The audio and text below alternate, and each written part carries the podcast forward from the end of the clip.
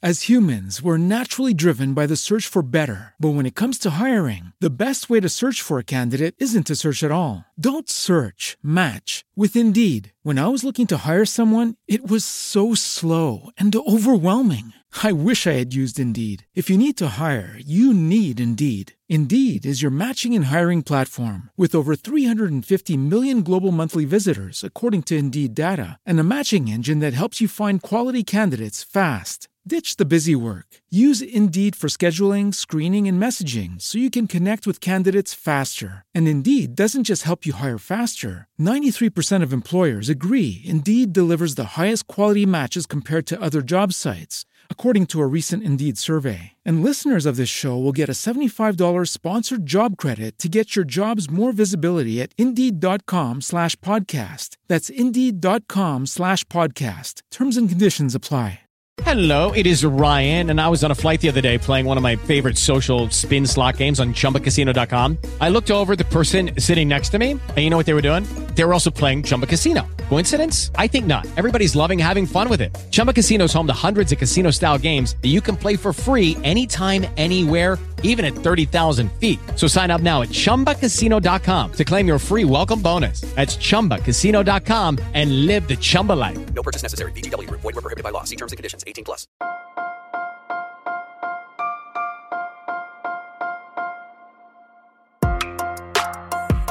Buenos días, Madre Esfera. Buenos días, Madre Esfera, con Mónica de la Fuente.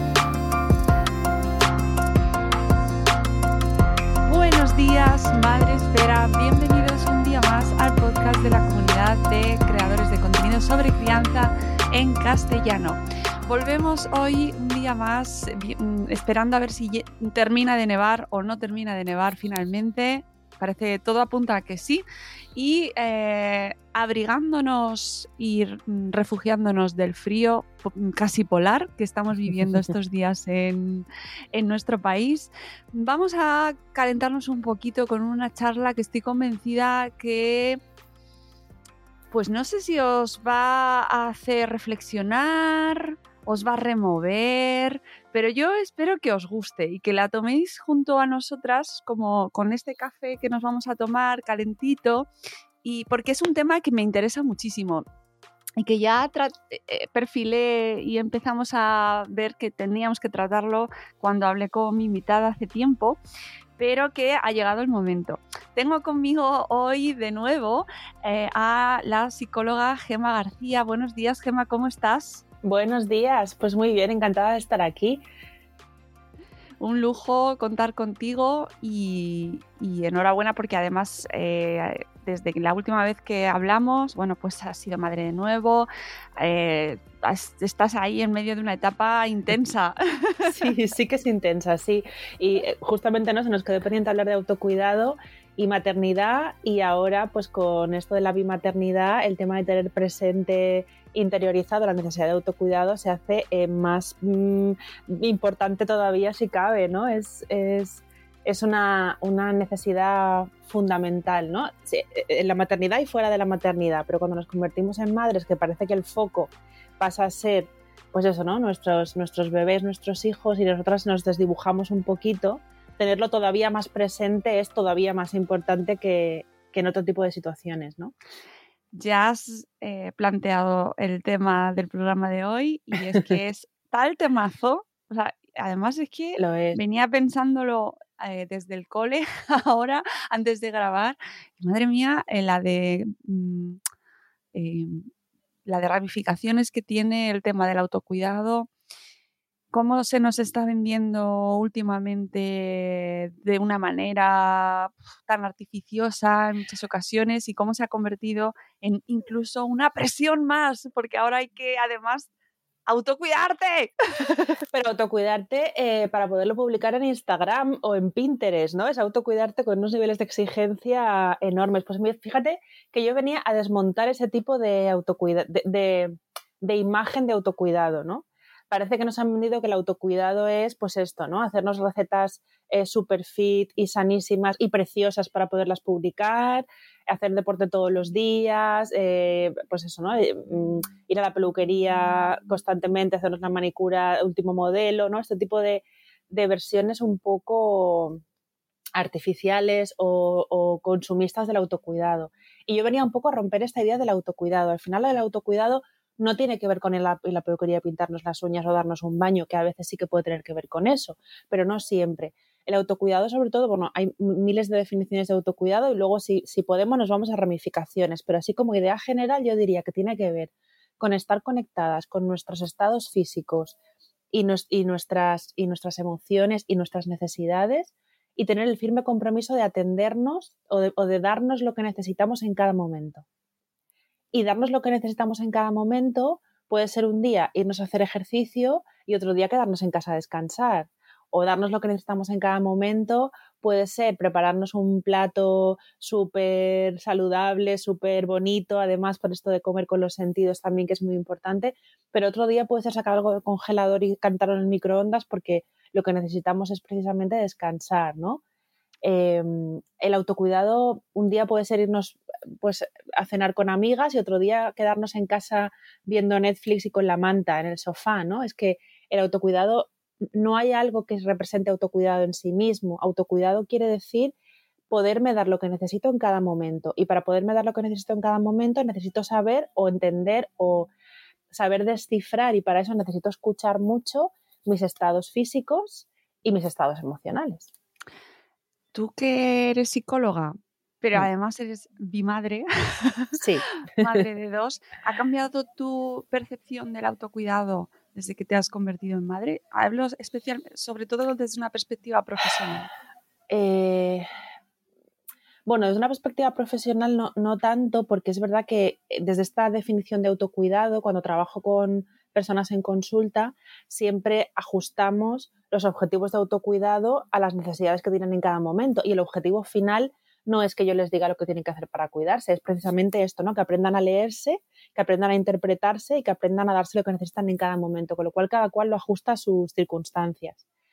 Ha cambiado la forma en la que yo me cuido ahora, ¿no? Es, las cosas que hacía para cuidarme hace unos años, pues no son las que, las que hago ahora, ¿no? Y, una cosa que, también venía un poco a hablar de esto, porque creo que es importante, una, una, un aspecto del autocuidado que creo que cuando eres madre y sobre todo con, con, maternidades, pues cuando tienes dos, tres y no te digo con más, uno de los aspectos cruciales del autocuidado que para mí ahora está muy presente es el cuidado de la pareja, fíjate que esto nunca lo meteríamos como autocuidado, pero también lo es, porque sabemos que tener vínculos sanos con, con la gente de nuestro alrededor, los vínculos sanos y fuertes, nos ayudan a estar mejor.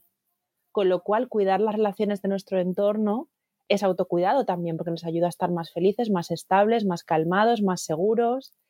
Y cuando nos convertimos en padres y madres, la pareja sufre un montón de transformaciones y atender eh, a, esos cambios, a esos nuevos roles, equilibrar, reequilibrar, ajustar, reajustar, sentarse, hablar, volver a hablar, requete hablar, volver a hablar otra vez, escuchar, eh, proponer, negociar, cambiar, probar, todo eso, que, todos esos procesos por los que tiene que pasar la pareja como pareja y como equipo de padres, que se va complicando según, pues eso, ¿no? Cuando vas teniendo más hijos, pues hay que reajustar y reajustar y volver a reajustar. Em, pues también es autocuidado, ¿no? Porque, porque al final es un cuidado de ti misma a través de cuidar tus vínculos y también es un cuidado de los pequeñajos, porque en la medida que nosotros estemos mejor, ellos también van a estar mejor, ¿no? Y ahora, por ejemplo, que estamos en ese proceso de reajuste que, que tengo a la nana de dos años y al bebé de tres meses, pues, por ejemplo, esa parte del autocuidado que tiene que ver con, con los reajustes necesarios a nivel de pareja y equipo de padres, pues es uno de los principales focos ahora mismo en mi autocuidado, cosa que no era, ¿no? Igual hace unos años. Hmm, me parece muy interesante esto que has dicho, de que eh, cambia la manera en la que nos autocuidamos en una etapa o en la otra. Y eso a veces nos genera mm, dificultades a la hora de procesarlo, ¿no? Porque eh, a lo mejor antes te encantaba eh, irte a pasear tú sola por la ciudad y eso era autocuidado para ti, pero ahora es imposible y eso genera una frustración, ¿no? Como, ¿y ahora qué hago? No puedo hacer eso, ¿no? ¿Cómo encajamos esa frustración con nuestra situación real? claro, hay que ajustar expectativas, desde luego, eh, y, también hay que, un, aspecto del autocuidado muy importante también es dejarse ayudar o, saber pedir ayuda. Hay una cosa que, que, jolín, que nos han vendido como que en esto de la de tú puedes con todo, tú puedes ser feliz si tú quieres, lo que te propongas lo vas a conseguir, no como un individualismo y, una, y un tenemos que ser capaces de poder con todo y poder con todo solas o solos, que no es real y que está muy alejado de, la realidad y de y además quien, quien cuenta esas, esas monsergas no tiene ni idea de, de, psicología ni de, ni de conducta social ni de conducta humana, porque somos seres sociales y, funcionamos mejor en, en, tribu, en red, ¿no? En, en, en, comunidad. Y no tenemos que poder con todos solos, ¿no? Y es verdad que quizá a mí me pone muchísimo las pilas darme un paseo por la ciudad sin, sin mirar el reloj y sin rumbo fijo y quizá no lo puedo hacer todos los días como antes o todas las semanas, pero sí que puedo, pues eso, pedir ayuda, eh, verbalizar a mi pareja cuánto necesito retomar esos paseos y que se pueda encargar de los niños él o pues a, pues a familia extensa, amigos, a quien sea, ¿no? El, decir, eh, echo de menos una parte de mí y necesito ayuda con esto para poderla retomar, también es autocuidado, no solamente el paseo. Pedir ayuda para poderte dar el paseo también es parte del autocuidado, ¿no? Es tener en cuenta lo que necesito y saber cómo puedo hacer para, para dármelo, aunque eso pase por pedir ayuda, que también es hacer lo que necesito. No sé si me he explicado o lo he tergiversado mucho. No, y, además es que pone de manifiesto la necesidad que tenemos eh, de, comunidad, de tribu, de, red de apoyo, ¿no? Porque en, el, en la propia palabra autocuidado, el auto... Mm, claro, tú, ¿no? Cuídate tú a ti misma. Y hay mucha gente, muchas madres eh, estoy pensando además en madres con eh, familias con necesidades especiales, con hijos con necesidades especiales. Eh, perdona, es que claro, esa, esa, la auto, esa exigencia que se hace de no, cuídate, cuídate, ¿sabes? Cuídate, y claro, se indignan con toda la razón. Claro, claro. Mm. ¿Cómo, cómo, cómo lo hago? Claro pues sin una red de apoyo es imposible. Por eso digo que es súper importante. Fíjate que volvemos al inicio de lo que te contaba, ¿no? Cuidar los vínculos es muy importante, cuidar las redes de apoyo, asegurarnos una red de apoyo importante es fundamental a la hora del bienestar emocional y, por supuesto, forma parte del autocuidado, porque todo lo que hacemos para estar mejor es autocuidado, ¿no? Y a veces el autocuidado no es tan, no es tan, no es tan individualista como nos parece, ¿no? El autocuidado también es asegurarnos una red, una tribu, un, grupo ¿no? en el que podernos apoyar. Y autocuidado también es pedir lo que necesito, que a veces se nos olvida esto, ¿no? Eh, autocuidado eh, puede ser, pues eso, ¿no? Necesito que me ayudes con esto o necesito un abrazo. Algo tan sencillo como eso, pero nos puede arreglar un mal día. Y no esperar a que nos lo den, ¿no? Es decir, es que se tienen que dar cuenta que necesito un abrazo. No, es que autocuidado también es pedirlo, si lo necesito, ¿no? Mm. Eh, ¿Cuántas madres no se ven perdidas o nos vemos perdidas? Porque yo también en este proceso muchas veces me, de, repente me encuentro en un punto en el que ya no sabemos cómo, cuánto nos acogemos a la maternidad eh, como, como refugio, ¿no? porque no sé muy bien em, cómo desarrollarme como persona y en muchas ocasiones nos, nos, nos aferramos a nuestra faceta maternal. Mm como si fuese nuestra faceta que nos va a, en la que nos cuidamos más. Es decir, cuidamos a los demás y a nuestros hijos como manera de, mm, mostrarnos a nosotros. De sentir una identidad, ¿no? A lo mejor. Sí. Bueno, acabas de abrir también un, melón súper importante. Em, es verdad que, que, mm, históricamente, ¿no? A las mujeres nos ha se nos ha colocado en lugares de cuidado y a veces nos sentimos muy cómodas en ese lugar de cuidado, ¿no? De cuidado de otros. Y es verdad que, por momentos pues, nos puede hacer sentir una identidad, una función, una misión en la vida, ¿no? Es, eh, me necesitan y tengo que cuidar a, pues, cuando son niños pequeños, pues a estos seres chiquitines que dependen de mí. Sí, pero tú también dependes de ti, me explico. Eh, es verdad que, cuidar a, los que nos rodean y sobre todo a los que dependen de nosotros es muy importante y es una de las labores más importantes eh, en la sociedad, cuidar a los pequeños, ¿no? Porque si cuidamos a los niños no enfermarán, no enfermarán esos adultos, ¿no? Y tendremos una sociedad más sana y más feliz, ¿no? Si podemos cuidar física y emocionalmente a los niños como necesitan, ¿no? Cuidar la infancia es, es básico para una sociedad, ¿no? Para el bienestar de una sociedad, pero a veces las madres entramos en ese rol de sacrificio, porque cuidado no es lo mismo que sacrificio. En ese rol de sacrificio que es ese punto en el cual renuncio a todo lo que a mí me hace feliz o a todo lo que a mí me gustaría o, a todo lo que yo me propondría ¿no? en otra circunstancia o, o, lo que me podría proponer, aún siendo madre, pero me da un poquito de susto, ¿no? Renuncio a todo eso y me refugio un poquito solo en el rol de cuidado, ¿no? Que puede ser una elección, un refugio o un automatismo o todas ellas juntas, ¿no? Y esto es un error, ¿por qué? Porque si caemos en el rol de sacrificio que implica renunciar a todo lo que es importante para nosotras por nuestros hijos, no les estamos haciendo ningún favor. ¿Por qué? Porque vamos a acabar infelices y esos niños, esos hijos van a, van a crecer con culpa y con sensación de deuda, ¿no? Mi madre es infeliz por mi culpa, porque renunció a todo por mí. Y encima yo se lo debo. Yo, yo le debo eh, hacerla feliz, cumplir sus expectativas, porque ella lo dejó todo por mí y pobrecita, ¿no? No fue todo lo feliz que hubiera, que hubiera sido o no se realizó como le hubiera gustado. Entonces, ese eh, cuidar sí, caer en rol del sacrificio, cuidado, porque puede generar culpa en los hijos, sensación de deuda, incluso parentalización, ¿no? lo que llamamos inversión de rol. Mi madre no es feliz, pues yo tengo, yo hago como de padre o de madre de mi madre y cuido de ella porque ella no cuida bien de sí misma o no sabe cuidar de sí misma, ¿no? Y acaban los hijos eh, eh, cayendo en patrones y en roles que no les corresponden. Entonces, a veces creemos que, que, que, que, ese, lo dejo todo por ellos o lo sacrifico todo por ellos es bueno para ellos y es un error. No es bueno para ellos, pero tampoco es bueno para nosotras. Y lo que no es bueno para nosotros no es bueno para ellos y viceversa. Qué difícil identificar eso.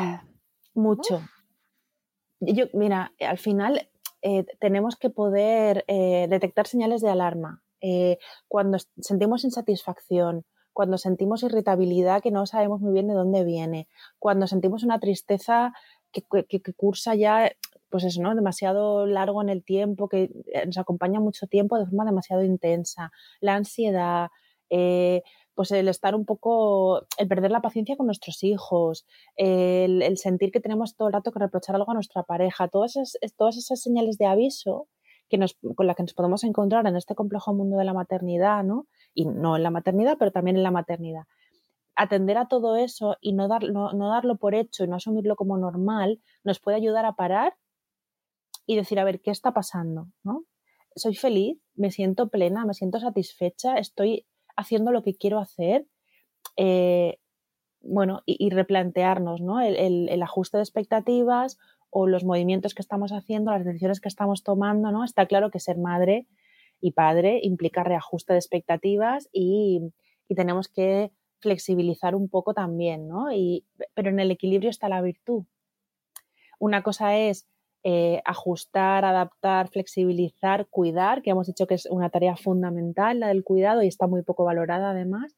Y otra cosa es sacrificar constantemente, ¿no? El, dejarme a mí totalmente apartada, mis ilusiones, mis sueños, mis metas, mis otras identidades además de madre, mi autocuidado y mi bienestar, que eso no importe nunca y que esté en último lugar todo el rato. Y entre una cosa y la otra, pues tenemos un abanico de posibilidades en el cual nos tenemos que ir moviendo. Claro, aquí además cada mujer, cada madre en este caso, mm, tendrá su situación personal particular y su equilibrio que no será el mismo que el de la mujer de al lado. Y aquí entran eh, cuestiones como el juicio, ¿no? Cómo juzgamos eh, las elecciones de una madre frente a las que tú tomas, ¿no? Y cómo las como entra, por ejemplo, un aspecto que me parece súper relevante, que es el tema de la culpa. Cómo nos sentimos culpables, Gemma, cuando decidimos... Prepárame otro podcast para la culpa solamente. Pero de estos de 24 horas, un podcast de estos que duran todo el día. Guárdatelo en la agenda. La culpa de la maternidad es otro, otro temazo importante. Claro, pero en este caso, hablando de autocuidado, sí que lo veo muy, muy, muy, muy, muy pegadito, ¿no? O sea, es decir, todas sabemos que en cuanto eh, nos convertimos en, padre, en madre, nos sentimos culpables por todo. por, todo. Pero precisamente el autocuidado lleva asociada una carga tan inmensa de culpa. Mm, sí, mira, en el Día de la Madre el año pasado, creo que fue, escribí un post en Instagram que se llamaba Las Buenas Madres y reflexionaba un poco sobre esto, ¿no? Tan buena madre es la que amamanta como la que da biberón, tan buena madre es la que vuelve a trabajar a los cuatro meses o a los dos o a los quince días como la que decide cogerse una excedencia y dedicarse a cuidar, tan buena madre es, pues esto, ¿no? La que acuna, eh, y la que duerme a su bebé en brazos como quien lo duerme en la cuna, ¿no? Y, y tenemos como el concepto de lo que es una buena madre o lo que debería ser una buena madre y todo lo que se salga de eso, eh, pues ya viene con juicio, con culpa, con, ¿no? No deberías hacer esto, no haber hecho esto, no deberías haber hecho lo otro, o deberías hacer esto, deberías hacer lo otro. Pues mira, no. Como te decía antes, el autocuidado es algo súper eh, súper heterogéneo. Eh, el autocuidado para cada persona es una cosa diferente en cada momento. O sea, lo que para mí es autocuidado hoy, mañana puede no serlo, o lo que es un Mm. autocuidado por la mañana, puede no serlo por la tarde, ¿no? Eh, entonces, pues con esto pasa lo mismo, ¿no? Lo que el equilibrio que cada familia necesita, que cada mujer necesita, es diferente. Y una mujer puede sentirse perfectamente plena, satisfecha, feliz y no sentir que está sacrificando nada con una excedencia laboral y dedicándose al cuidado de sus hijos. Y otra mujer puede sentirse plena, satisfecha y completa eh, volviendo a trabajar.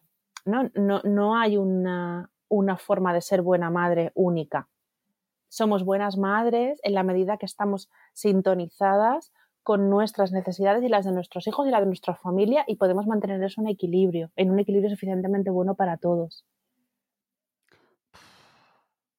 Que no es fácil esto, es muy fácil decirlo, no es tan fácil hacerlo, pero no sé si me explico. Eh, Total, sí, sí, sí. no sé, es, es, es el, el, el punto de ajuste entre eh, pues eso, ¿no? Em, adaptarnos a, la- a- a ser madres, a este nuevo rol y no sacrificarnos en exceso porque ya hemos visto que no es bueno ni para nosotros ni para los niños, ese punto de ajuste intermedio que nos permite adaptarnos pero sin, sin entrar en ese modelo sacrificante tan dañino para todos, es diferente para cada persona y para cada familia. Por tanto, no se puede juzgar desde fuera, que la única que puede juzgarlo es una misma, ¿no? Planteándose esto, ¿no? Soy feliz, no soy feliz, me encuentro satisfecha, no me encuentro satisfecha, me encuentro plena, no me encuentro plena, esta es la vida que quiero, no es la vida que quiero, y en ese ajuste, reajuste, escucha constantes, pues tenemos que ir encontrando nuestros caminos, nuestras decisiones, e ir enfocando nuestro día a día a lo que es importante para nosotros y para nuestra familia. Claro, ahí has dado una de las claves ¿no? de este tema y que lo mencionabas al principio. Encontrar la nuestra propia, eh, nuestra propia solución, nuestra propia manera de autocuidarnos, que no tiene por qué ser la que nos dicen que es, Exacto. que nos están vendiendo. al final responde mucho al... Yo tengo como un, eh, unas, eh, una- un ejercicio de tres preguntas, que es, ¿cómo estoy? ¿Qué necesito? ¿Y qué puedo hacer por mí para cubrir esa necesidad? Y repetirnos esto o hacernos estas preguntas todos los días, se puede ser varias veces al día, hasta que lo tengamos súper internalizado, es súper importante, ¿no? Por esto, porque lo que puedo hacer por mí, que es la, la parte de autocuidado, va a depender de qué necesito y qué necesito va a depender de cómo estoy. Y esto es diferente en diferentes momentos de ciclo vital, por supuesto, pero en diferentes momentos de la semana, del mes, de, incluso del día, ¿no? Entonces, podernos repetir con frecuencia cómo estoy, qué necesito, qué puedo hacer por mí, es un, un ejercicio que puede ayudar muchísimo hasta que eso lo tengamos internalizado y ya no nos haga falta ni, ni hacernos las preguntas, ¿no? Hay una etapa especialmente vulnerable, yo creo, que es la maternidad reciente, la- El puerperio. mm, el puerperio. ¿Cómo, es que, madre mía, cómo encajamos una etapa tan demandante y en la que dejamos de ser, es que te cuesta muchísimo reconocerte. ¿Cómo vas a saber es. cuáles son tus propias necesidades si no tienes tiempo ni Nada, descanso? Mira, la tarea principal en el puerperio es eh, el estar con el bebé, ¿no? Eh, mamá, bebé, bebé, mamá, en esa etapa son una fusión y tienen una relación absolutamente fusional. Hago así porque siempre explico la relación padres-hijos o madre-hijos en este caso con este gesto, ¿no? Cuando el bebé nace, la relación es absolutamente fusional, después según se van haciendo mayores, pues ya de esto pasa a ser esto As humans, we're naturally driven by the search for better. But when it comes to hiring, the best way to search for a candidate isn't to search at all. Don't search, match with Indeed. When I was looking to hire someone, it was so slow and overwhelming. I wish I had used Indeed. If you need to hire, you need Indeed. Indeed is your matching and hiring platform with over 350 million global monthly visitors, according to Indeed data, and a matching engine that helps you find quality candidates fast. Ditch the busy work. Use Indeed for scheduling, screening, and messaging so you can connect with candidates faster. And Indeed doesn't just help you hire faster. 93% of employers agree Indeed delivers the highest quality matches compared to other job sites, according to a recent Indeed survey. And listeners of this show will get a $75 sponsored job credit to get your jobs more visibility at Indeed.com slash podcast. That's Indeed.com slash podcast. Terms and conditions apply. después pasa a ser esto, la adolescencia es el punto de mayor separación y luego, pues en la vida adulta, ¿no? Volvemos a reajustar distancias con nuestros padres, pero claro, esto, esto ya no vuelve a ser, esto es el puerperio. Que son las dos manitas eh, cogidas Es- para ah, los que nos perdón, estén sí, sí. escuchando en podcast. Exacto. Dos manitas cogidas y con los dedos entrelazados, ¿no? Es, es una relación prácticamente fusional. Es la ex, eh, es una palabra un poco rara. Exterogestación. Exacto, ¿no? Es esos meses que el bebé hubiera necesitado de más dentro de la barriga, pero que si se dieran no podríamos parir, pues que se dan fuera de la barriga y, y la relación es prácticamente fusional.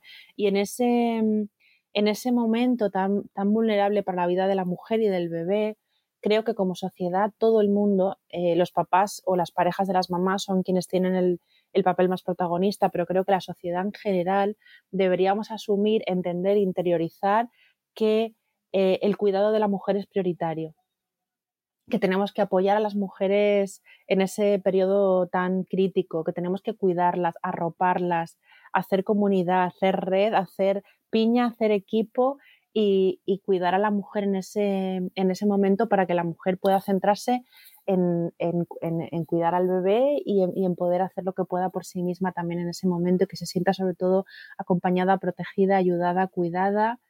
Creo que no, que no valoramos lo suficiente como sociedad en general la tarea tan crucial, fundamental y mm, súper importante que es eh, ese, ese cuidado de los bebés en esas etapas tan, tan importantes del desarrollo. ¿Y qué pasa cuando eh, la madre, o sí, sí, en este caso estamos hablando de maternidad, eh, para ese autocuidado necesita alejarse? O sea, es, es decir, ¿cómo afrontamos ese... Eh, ¿Qué pasa? O sea, mmm, no todas las maternidades son iguales ni se viven en las mismas circunstancias. Uh -huh. Y hay mujeres que viven pues, mm, circunstancias muy complicadas durante sus embarazos o incluso antes, ¿no? Y tienen una relación muy compleja en, eh, a la hora de, de pues, en ese puerperio y para ellas el autocuidado es eh, no estar en esa fusión. Pues por eso, ¿no? Que al final autocuidado es lo que necesitamos en cada momento, eh, libre de eh, intentando liberarnos de los juicios sobre lo que debería ser, ¿no? Entonces, si yo lo que me hace bien, sabemos, bueno, pues eso, ¿no? Que, en esos, en esas primeras semanas, meses de vida del bebé, lo que necesitas es su mamá y su mamá a su bebé. Pero, pero esa, esa relación puede ser más o menos eh, fusional, como tú dices, ¿no? En función un poco de las necesidades de la madre, siempre y cuando el bebé esté atendido, que para eso también hay un papá o otra figura parental, ¿no? O marental. Entonces, que la mamá pueda decir, eh, o sea, igual de autocuidado puede ser estar 24 horas con mi bebé pegado y, porteándolo y, teniéndolo encima todo el día, como autocuidado puede ser, eh, pues eso. Decir al papá, necesito un rato para mí, me voy a pasear, me voy a encerrar en el cuarto de baño para poderme dar un baño y una ducha tranquila, o me voy a, comer con mis amigas, ¿no?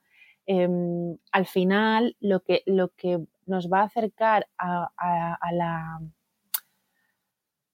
al bienestar es saber escuchar lo que necesitamos en cada momento. Siento ser pesada con esto, ¿eh? pero es que creo que ese es el punto clave. El auto, no hay un autocuidado general que sirva para todo el mundo y que sea bueno para todo el mundo siempre.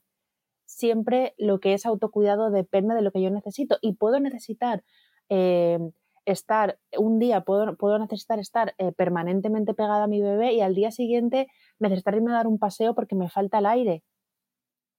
Y de ahí la importancia de pedir. Vuelvo también a lo que decíamos al principio, porque si mi pareja ha visto que estoy feliz como una perdiz durante una semana entera pegadita a mi bebé todo el día, no tiene por qué saber que yo hoy necesito algo diferente, que es necesito que te quedes un ratito con el bebé porque necesito irme a que me dé el aire o hacer ejercicio o a lo que sea, ¿no? Y claro, no tiene por qué mm, saberlo o no lo puede adivinar porque a lo mejor lo que me venía bien ayer era otra cosa, ¿no? Por eso tenemos que poder comunicarnos un montón y poder pedir, ¿no? Me, haría muy bien poder salir a dar una vuelta hoy, eh, ¿cómo lo hacemos, ¿no? Para podernos organizar con el bebé, por ejemplo. Entonces de ahí vuelvo a la importancia de la comunicación en, en pareja, ¿no? En estas etapas de, crianza.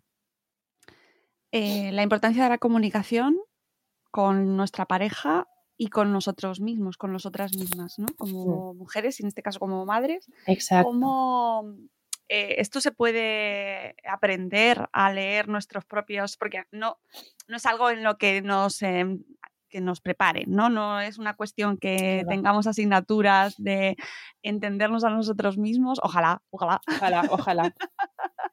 bueno, gracias a, tenemos a profesionales como, como tú que nos podéis ayudar a ello, ¿no? Pero eh, para la gente que nos está escuchando y para madres, mujeres que están ahí en ese momento de, mira, es que yo que sé, estoy pensando en los, en los primeros años de la maternidad, ¿no? En la cual estás confuso, es que no, no, sabes ni lo que quieres. ¿Cómo mm. podemos establecer un diálogo sano y, y, productivo con nosotras mismas? Gema, ¿esto se puede llegar a, aprender o a practicar? Mira, em, creo que una cosa fundamental es parar porque justamente ¿no? en esos años locos, maravillosamente locos de la maternidad y la crianza, una de las cosas que nos pasan es que no hay tiempo para nada. Vamos como y lo siguiente, y lo siguiente, y lo siguiente, y lo siguiente, y lo siguiente, y lo siguiente, y lo siguiente, y de repente acabado el día y dices, mm, ¿qué ha pasado? ¿no? No, no, no, no, no he tenido ni un momento para parar. Entonces creo que primero necesitamos poder encontrar o pedir o, o, agendar, ¿no? Programar con antelación algún ratito para parar, para pararme a ver cómo estoy, un poco lo que te decía antes, cómo estoy, qué necesito, qué puedo hacer por mí. Esto es un minuto de reflexión, pero ese minuto tenemos que poderlo eh, colocar durante el día porque si no lo colocamos conscientemente no aparece. ¿no? tenemos que tomar una decisión consciente de colocar ese ratito para ver cómo estamos y qué podemos hacer por nosotras o qué necesitamos. ¿no? Entonces, creo que lo primero es tener voluntad de hacerlo pero una vez que tenemos voluntad de hacerlo, pues no, siempre es suficiente. Por esto que tú dices, ¿no? Muchas veces estamos muy desconectadas de nuestras sensaciones corporales, de nuestras emociones, bien por desconocimiento, porque como tú dices, no nos enseñan, o bien como un mecanismo de protección. A veces, pues eso, ¿no? Después de un embarazo muy traumático, un parto traumático, o, una, o un porperio complicado, o un inicio de la maternidad o de la paternidad convulso, pues a veces hay emociones muy complicadas em, que no estamos preparados para, conectar con ellas y la desconexión es una forma de protección. Y ahí pues ya haría falta psicoterapia, ¿no? Para, para podernos, para que un profesional nos, nos acompañe, nos ayude a poquito, poquito, poquito, poquito ir acercándonos a aquello que duele y que en la medida o en la dosis en la que podamos ir digiriendo lo que aparece, ¿no? Para que no necesitemos protegernos de ello desconectándonos. Entonces, bueno, pues un poco esto, si, veo que lo puedo hacer y que, y que más o menos me resulta hasta atractivo, ¿no? Y me apetece sentarme un ratito cada día a ver, a, responder a estas preguntas, ¿no? De cómo estoy, qué necesito, tal, y lo puedo ir introduciendo en mi día a día como rutina, pues fenomenal. Si veo que me cuesta mucho, que no encuentro respuestas, que lo que me encuentro cuando me paro a escucharme es no sé lo que me pasa, no puedo identificar lo que necesito, no tengo ni idea de cómo ayudarme en esto que me ocurre, pues para eso estamos aquí los, psicoterapeutas, ¿no? Para echar una mano. Claro, estoy pensando en, cómo solucionar eh, estas situaciones en las que buscamos refugio en supuestos eh, mecanismos de autocuidado que en, realidad, más que ser un autocuidado, son una escapatoria o mm. una evasión, ¿no? O, o están agrandando eh, problemas que existen, ¿no?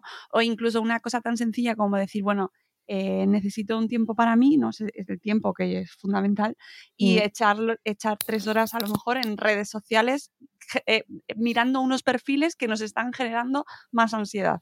Exacto. Un, supuesto tiempo para mí que no acaba siendo tiempo de cuidado, sino todo lo contrario, ¿no? De, de pues eso acaba siendo evasión, incluso más frustración, más ansiedad, y, añadir leña al fuego de algo que está pasando que no va bien. Entonces, bueno, sí, es muy difícil, es muy difícil. em, al final, tenemos que poder, tenemos que poder preguntarnos eh, el para qué de lo que hacemos, ¿no? Me voy a sentar a ver redes sociales, ¿para qué? ¿Cuál es el fin último de esto, ¿no? Para estar un rato entretenida o, informarme de algo que me interesa o tal, o me estoy tres horas en redes sociales para evadirme de algo que, que en lo que no me apetece pensar o, que no me apetece, o con lo que no me apetece conectar o, y un poco lo mismo, ¿no? Eh, Me voy a poner a hacer un plato súper tal de autocuidado porque me tengo que cocinar súper sano, súper súper tal. Vale, pero ¿esto para qué lo hago? Eh, ¿Lo hago para cuidarme? ¿Lo hago porque realmente me apetece? ¿O lo hago eh, como una exigencia eh, cuando en realidad lo que necesito es descongelar algo rápido y sentarme a descansar porque estoy agotada después de un día absolutamente agotador de crianza y trabajo, ¿no? Entonces, eh, tengo que, tengo que plantearme si lo que, si lo que hago me hace bien. ¿Esto me hace bien? ¿Esto, el fin último es que me va a hacer bien? ¿O el fin último es cumplir con un estándar, con una expectativa, eh, dar respuesta a un juicio que tengo internalizado sobre lo que debería ser, eh, evadirme o desconectarme de mi realidad? Y si la respuesta pues es, no es esto lo hago porque me va a hacer bien como fin último, pues quizá tenemos que replantearnos hacerlo, ¿no? O pedir ayuda, que vuelvo otra vez a lo mismo. Mm, Sí, bueno, y las dos cosas a la vez también pueden Sí. ser, ¿no? O sea, cómo, cómo pedir ayuda para que nos, para identificar eh, aquellas cosas que a lo mejor ni siquiera sabemos, que es una de las cosas eh, alucinantes que tiene cuando empiezas una terapia, ¿no? O te, Mm. te dejas acompañar por una persona que sabe cómo guiarte en ese proceso, que es doloroso en muchas ocasiones también, ¿no? Mm. Cómo Sí, sí. identificar aquellas cosas, aquellas cuestiones que tú pensabas que te estabas, eh, que estabas eligiendo Mm. para autocuidarte y que en realidad te están generando ese run run, ese daño, esa sombra que no. Claro, y que tenemos muchas en nuestra sociedad. Estoy Mm, pensando, mm. por ejemplo, en cómo se nos vende en muchas ocasiones eh, la evasión a través de, por ejemplo, el alcohol, cómo está asociada la figura del alcohol Absolutamente. eh, con la maternidad. Gemma, o sea, es una cuestión que me tiene mm, patidifusa. Mm. Sí, pero al final, si yo necesito, si, si- es lo que, lo que hablábamos, ¿no? Si- el- de lo del para qué. Si irme a tomar una copa con mis amigas, el fin último es eh, porque, me apetece para divertirme, para compartir un rato con ellas, que bueno, también lo, puedo eh, compartir sin copas, ¿eh? Pero bueno, eh, en, un, en un uso, no sé si existe un uso racional del alcohol, pero bueno, si, es algo eh, ocasional, puntual, elegido, consciente y que me hace bien, pues fenomenal. Pero si esas copas con mis amigas las estoy utilizando para escaparme de mi realidad, quizá lo que tengo que, para evadirme un rato de una realidad en la que no soy feliz o en la que sufro, quizá lo que tenga que plantearme es justo lo que decíamos antes, ¿no? ¿Qué cambios o qué ajustes tengo que hacer en mi realidad para no necesitar escaparme de ella? ¿No? Es lo que te decía, estar atentas a las señales de aviso. Cuando nos queremos escapar de nuestra vida, una, una cosa es, necesito darme un paseo y que me dé el aire porque estoy eh, saturada, cansada, agotada, ¿no? Y, o necesito echarme una siesta porque llevo, que estoy con lactancia eh, exclusiva, pues claro, mis noches son una fiesta, como te puedes imaginar, ¿no? Y una cosa es que yo le diga a mi pareja, necesito encerrarme para dormir una siesta de tres horas porque estoy que me caigo, y otra cosa es que intente dormir la mayor parte del día para escaparme de mi realidad, ¿no? Para que, para que entendamos que una misma conducta puede ser autocuidado o puede ser evasión. Y depende un poco del para qué lo hago. ¿Lo hago para descansar o lo hago para porque no soporto estar en mi vida? Mi vida. Entonces, pues eso, ¿no? Cuando, cuando empezamos a detectar señales de aviso, esa insatisfacción, ese me quiero escapar de mi vida, ese no soporto estar en mi día a día, no acabo por no soportar a la gente que me rodea, que no es que no les soporte realmente, sino que pues estoy acumulando rabia, insatisfacción, eh, frustración, culpa, un montón de emociones que no sé gestionar y al final acaba acaba salpicando a mis relaciones, a cómo veo a los demás, a cómo veo a mis hijos incluso. O sea, en ese punto de la maternidad en la que eh, saltamos a la mínima, eh, no, no, tenemos paciencia para poder acompañar a nuestros hijos pues en problemas, en rabietas, en, circunstancias complicadas para ellos. Eh, cuando, pues eso, ¿no? Cuando notamos esas, esas señales de alarma, hay que pararse, hay que pararse, hay que pararse con mucha frecuencia a chequear qué está pasando. Porque no es normal, lo podemos acabar normalizando, ¿no? Pues es que todo el mundo grita a sus hijos, es que todo el mundo pierde la paciencia, es que a todo el mundo le pasa. Bueno, si a, la mayor parte de la gente le pasa, planteémonos qué nos está pasando como sociedad en general, porque no es lo que debería ser. No, no normalicemos señales de alarma que nos están indicando que algo pasa que tenemos que atender con nosotras. No, no, es, no tiene que ver con nuestra pareja, no tiene que ver con nuestros hijos, no tiene que ver con, con todo lo que tiene que ver con nosotras, ¿no? Con qué está pasando para que yo no me sienta satisfecha, para que yo no pueda estar regulada, para que yo no pueda estar calmada. O sea, ojo, no quiero decir que lo tengamos que hacer siempre perfecto, que nadie me malinterprete. Claro, ¿eh? No, eso que te lo no, iba a decir cuidado, ahora, ¿eh? que, que Cuidado. No, que, que no, por supuesto, no- la vida no es una No se me malinterprete, ¿eh? Claro, claro, claro, claro, claro. Pero sí, una cosa es que, claro, una cosa fundamental en, en los vínculos de apego seguro, que es lo que tenemos que aspirar a ser para nuestros hijos, es la reparación. Nuestros hijos no necesitan madres perfectas, necesitan madres suficientemente buenas eh, que cuando se equivocan reparen, ¿no? Si un día pues eh, pierdo la paciencia con mi hijo, con mi hija y hago alguna conducta de la que no estoy del todo contenta, pues que después le pueda decir, mira cariño, lo siento mucho, mamá estaba muy cansada y quizá no ha respondido como necesitabas en ese momento, eh, perdóname, tal, tal, tal, intentaré que no vuelva a ocurrir, ¿no? Quiero decir, esto es maternidad y paternidad reales y saludables, ¿eh? No, no- claro. Me refiero cuando esto es la norma, no, no la excepción, ¿no? Cuando día tras día, tras día, tras día, tras día, situación tras situación, la norma es no puedo eh, no puedo ca- calmar o no puedo regular a mis hijos porque yo me desregulo muchísimo cuando ellos se desregulan, pierdo la paciencia el 100% de las ocasiones cuando tengo que gestionar situaciones que tienen que ver con ellos, no quiero volver a casa prácticamente el 100% de los días porque entro, subo por el ascensor y ya me da un vuelco el estómago, ¿no? Cuando eso no es la excepción, sino que es la norma, es cuando tenemos que plantearnos que algo pasa. No quiero decir que el 100% del tiempo y los 24, las 24 horas tengamos que estar en modo zen porque tampoco es lo tampoco es lo, lo deseable, ¿no? ¿no? No necesitamos padres perfectos, necesitamos padres suficientemente buenos. No, y, y que además es eh, saludable, lógico, normal. no sé cuál es el adjetivo más, más idóneo, pero, pero que nos pasan cosas. Es decir, que, mm, que lo- Y además esto lo hemos hablado en alguna ocasión aquí en el podcast. eh, es normal. Es decir, hay gente que se enferma, hay enfermedades, Mm. hay noticias que llegan todos los días buenas y malas, o sea, hay cosas que no controlamos, hay un montón de cosas que no controlamos Y lo pueden tanto, afectar, desde luego. claro, pretender que todo sea perfecto es también otro motivo de frustración. ¿no? Exacto, sí, sí, sí, sí. Es un Con motivo de frustración y tampoco es un buen modelo para nuestros hijos, ¿no? Porque Claro. eh, tenemos que enseñarles a que, que- que somos humanos, que somos falibles, que aprendemos de los errores, que pedimos perdón. Esos son aprendizajes para su vida también, ¿no? Si, si nosotros nos, nos queremos mostrar perfectos para ellos, ellos van a, i- van a, eh, a exigirse ser perfectos también el día de mañana y eso les va a traer muchísimo sufrimiento, ¿no? Porque aspirar a la perfección es sufrimiento asegurado. Mm, Sí, sí, y que, que sin dramatismos ni, ni irnos al otro extremo, pues sí, que efectivamente en la vida, no, sobre todo eso, no hay cosas que se escapan a nuestro control y lo más importante es cómo las manejamos, ¿no? Que yo creo que esa sería la lección Esto es. ahí de guay, Esto es, esto es. ¿cómo te digo. estoy para asumir eso?